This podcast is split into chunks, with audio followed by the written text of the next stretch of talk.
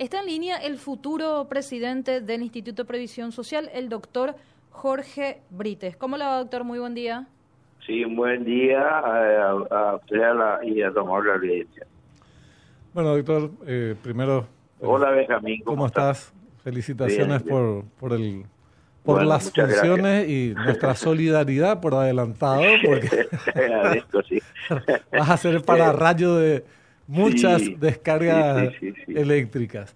Así es, pero estamos preparados para el desafío. Yo creo que eh, hay que poner el pecho en este momento. El, eh, instituto eh, no necesita, así que vamos a tratar de darle la respuesta que se merece. Sin ninguna duda, sin ninguna duda. es, es una institución demasiado importante para demasiada gente.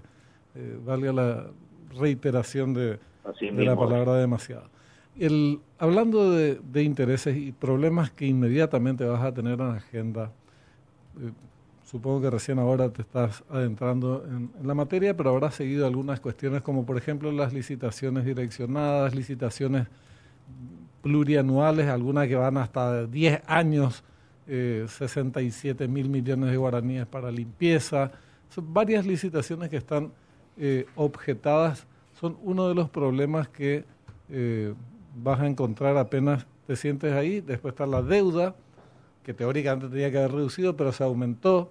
Y, tenemos ya deudas contratadas que no sabemos por qué montos en el sistema eh, financiero eh, paraguayo y otros y otros y otros temas. ¿Por dónde vas a arrancar, eh, estimado doctor? Mm, mm.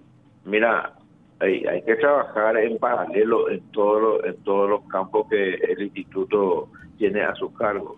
Pero lo más importante y lo que más nos preocupa en este momento es eh, la salud. La salud eh, tenemos que tomar medidas rápidas y, solucionar o por lo menos empezar a solucionar los problemas que tenemos.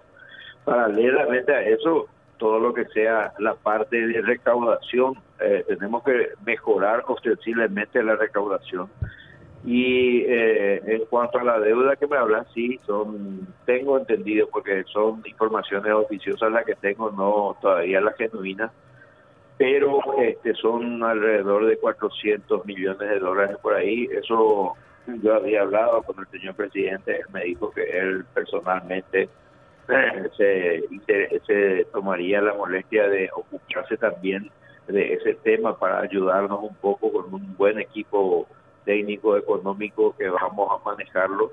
Y hacer una mesa de trabajo con todos los eh, proveedores eh, eh, del Estado, que a los cuales son nuestros acreedores en este momento, y este, sentarnos a trabajar y ver la forma de cómo ir solucionando, porque sobre todo en el área de medicamentos e insumos no puede parar no podemos dejarle a, los asegurados sin, sin esa, eh, eso, esos insumos y esos medicamentos que tanto se necesitan. Claro. Jorge, te quiero plantear dos temas que no es para, obviamente, reclamarte una posición ya inmediatamente, sino para la reflexión y posterior, eh, sí, eh, posicionamiento de tu parte sobre dos temas que, que son de mucho interés. Uno es la deuda que se tiene con el IPS, porque siempre hablamos de la deuda del IPS con terceros. Pero hay otros que tienen deuda con el IPS, y es principalmente el Estado paraguayo. Una deuda histórica fenomenal, muy grande, y una deuda más reciente contraída por el tema de la pandemia. Y estamos hablando de mucho dinero. En la pandemia se habló de 60, 70 millones de dólares que la deuda del Estado paraguayo, que nunca fue reclamado siquiera por el IPS, salvo que lo haya hecho muy recientemente. Y bueno, la deuda histórica que es más de 300 millones de dólares, me parece. No, no tengo la cifra exacta. Este, estos temas, por un lado, deudas del Estado con el IPS. Y después hay un aporte que el IPS le hace todos los meses del aporte obrero patronal a organismos del Estado paraguayo. No sabemos con qué criterio se hizo en su momento, pero se mantiene sin ningún fundamento en el presente. Ministerio del Trabajo, esta, aquello. Eh, y estamos hablando de una suma que al año representa entre 90 y 100 millones de dólares. dos temas eh, te planteo porque son dos fuentes, dos, eh, digamos, que tendrían que formar parte de los activos del IPS y no forman parte de los activos del IPS. Así mismo. Así mismo. Esto no sé si está en tu agenda, pero te insto a que, a que forme parte de la agenda inmediata, porque si no siempre se dice el, moroso del IPS que le debe a este, que le debe a aquel, pero al IPS también se le debe. Así mismo es. Así mismo es. Yo tengo eh, este, el compromiso del señor presidente que inclusive ayer cuando cuando hizo la presentación él habló de eso de la deuda histórica y creo que eh, por ahí vendría una, parte de la solución para poder dar una respuesta inmediata al respecto. Eh, sí, eh, reconoció el presidente esa deuda y eso a mí me tranquilizó mucho porque eh, tenían recursos importantes para poder empezar y transparentar la institución, mejorar la recaudación. Eh, por esa parte iríamos por el área económica, ¿verdad?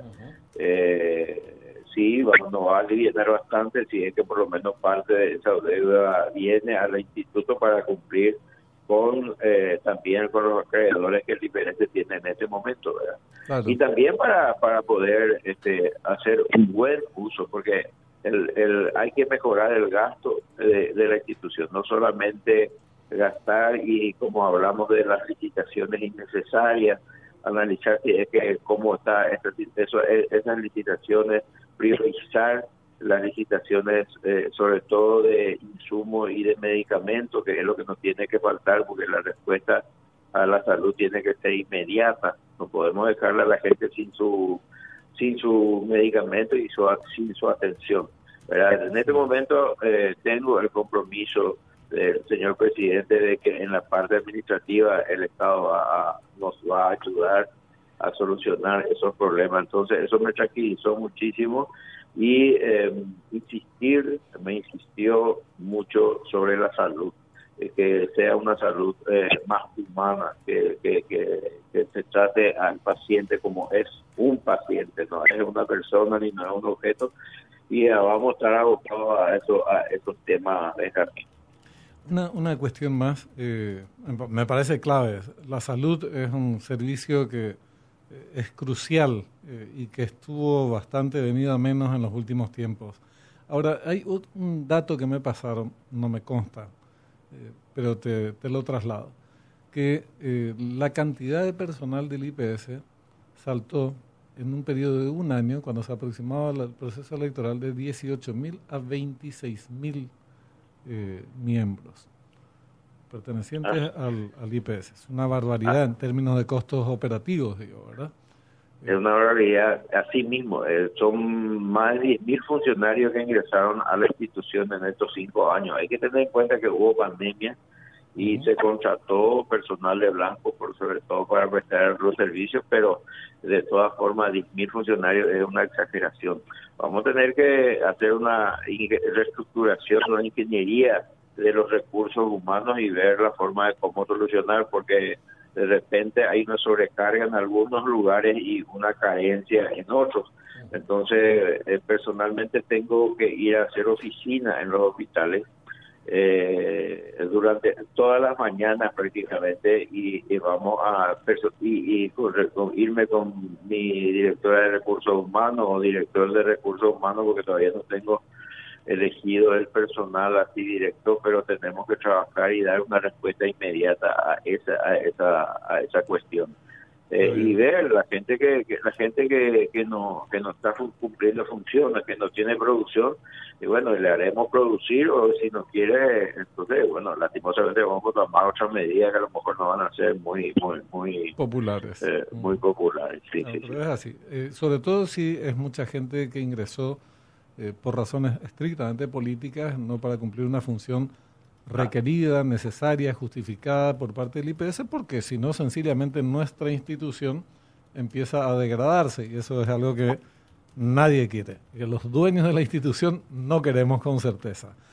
Eh, Jorge, hay, hay dos temas hablando de los dueños de la institución que generan preocupaciones, a veces muchas de estas son infundadas, pero se desarrollan en los medios de comunicación, se difunden generan intranquilidad y te consulto para ver si manejas algo a los fines de llevar tranquilidad a la gente. Tiene que ver con la supuesta eh, intención, proyecto de absorber el programa de salud del IPS al Ministerio de Salud Pública. Yo te cuento que hoy me enteré de esta, eh, de esta cuestión como supuesta intención. No tenemos ninguna constancia eh, no conozco un proyecto normativo, cosas por el estilo, resoluciones al respecto. Entonces queríamos consultarte si vos sabes algo de esto.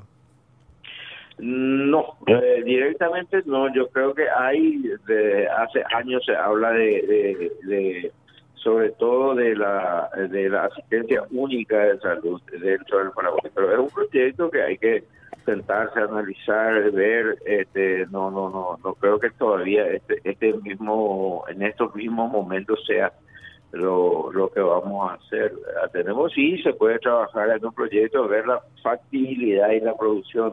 A lo mejor eh, podemos empezar con las compras únicas de medicamentos o de insumos para las áreas de salud y bueno, y ver cómo eso va resultando y en medida de eso ir eh, progresando, si es que eso realmente va a beneficiar. Pero en este momento, Benjamín, no, no, no hay algo concreto y ni, ni tampoco, como vos decís, yo tampoco tengo una información al respecto. Claro, porque incluso con mucha confusión. Hay cosas que tienen relación, me parece que es a lo que estás apuntando, con un sistema integrado de salud en nuestro país en donde cada quien desde su posición y el manejo monopólico de la institución en el que está a cargo, en el caso del IPS, en el caso de los hospitales privados, en el caso de clínicas, eh, y después está el servicio público, se integran a un sistema que pueda ser más eficaz en función de los intereses de la población. Y otra cosa sería que alguna repartición, sea el Ministerio de Salud, en este caso, absorba a, al Hospital La Costa o al IPS. Eso técnicamente, digamos, no, no sería eh, factible ni, ni, ni, desde el punto de vista legal tampoco. Tampoco. Eh, bueno, pero eh, eh, pensando en un sistema único de salud tendría que incluir a, los servicios públicos y los servicios privados, no solamente al IPS ni al ministerio, sino a todos los a todos a todos los, los prestadores de, de salud, ¿verdad? y es un proyecto, bueno, que puede ser interesante, pero que hay que estudiarlo a fondo, hay que hacer audiencia pública para ver si este, los convencerle a los asegurados del beneficio de que eso podría reportar, si es que eso va a ser así, ¿verdad? Pero pero yo creo que eso es un trabajo ya a largo plazo. Tenemos muchísimos temas para hablar con vos de verdad eh, en agenda porque, reitero, la importancia del IPS y la que nosotros le damos en particular junto con eh, por ejemplo, Itaipú, son temas en los que estamos muy, con los que estamos muy compenetrados. Eh, de verdad, eh, corresponde que se haga un debate muy, muy amplio. Está, por ejemplo, el tema de este proyecto de la superintendencia, que tiene otro nombre, nos decían. Sí. seguramente todavía no conoces. Yo... Sí, ya estuvimos manejando. Yo fui miembro del consejo y ya en esa época se, se se, este, se, estuvo hablando de eso, inclusive nosotros tratamos en consejo este, este tema de la superintendencia. Yo creo que todo control es bueno siempre y cuando no sea no sea este, algo imperativo ni que, se utilicen los fondos institucionales, ¿verdad? Porque eh, ese realmente es la caja que más eh, disponibilidad de dinero tiene entonces hay que preservar eso y tenemos que cuidarlo, tenemos que ser fieles del uso de, esas reservas monetarias que tenemos y eh, es más, tratar de mejorar, tratar de mejorar eh, los ingresos, las inversiones eh, y transparentar todas esas gestiones para que la ciudadanía y sobre todo los asegurados, los dueños, como vos decís, que realmente es así, este, estén tranquilos y, y, puedan eh, desarrollar sus funciones sin ningún tipo de estrés como la que la que puede producir casos como esos, ¿verdad? Claro, porque eh, la fiscalización, todos estamos interesados en que exista, que sea eficaz. Muchas cosas que se hacen no deberían hacerse porque va en contra de los intereses de la, de la previsional. Ahora, que se designe un superintendente que te diga a vos, presidente del IPS, aunque todavía no lo sos, pero a partir del 15, eh, hay que aplicar los fondos de esta manera, hay que eh, invertir en esto, en aquello. Eso no correspondería, porque no sería un órgano de fiscalización, sino un superpoder por encima de los órganos ah. naturales del IPS. Así mismo. Y nosotros vamos a ser fieles y celosos de los de, de, la, del dinero de, los sobre todo de los de los jubilados verdad porque aportamos 30 años y más para tener una jubilación digna y este, vamos a cuidar eso. Es, una intención y es algo que el señor presidente también lo manifestó ayer en la presentación, así que eh, yo creo que eso va a estar bien resguardado y bien cuidado. Y todo lo que sea para, para bien, bueno, eh, que sea para control, para transparentar, es excelente. Pero este no que sea otra vez IPS el que tenga que eh, de los fondos de IPS se tengan que recurrir para cubrir otros otros agujeros ya. Bueno te vamos a hinchar con mucha frecuencia sobre todo para invitarte con más tiempo y hablar ya una vez que se vayan definiendo con más claridad los planes Jorge. Con mucho gusto Benjamín. Es más yo agradezco la oportunidad, eh, si bien no estoy ahora todavía, toda la información que tengo son informaciones oficiosas, pero me gustaría estar en contacto con la prensa porque a través de la prensa vamos a poder llegar a nuestros asegurados y poder eh, darle una mejor atención, no solamente en el área de salud, también en el área de jubilación y, todos los servicios que el Instituto presta. Bueno, perfecto, gracias, muy amable doctor. No, a las órdenes, a las órdenes. Gracias a ustedes.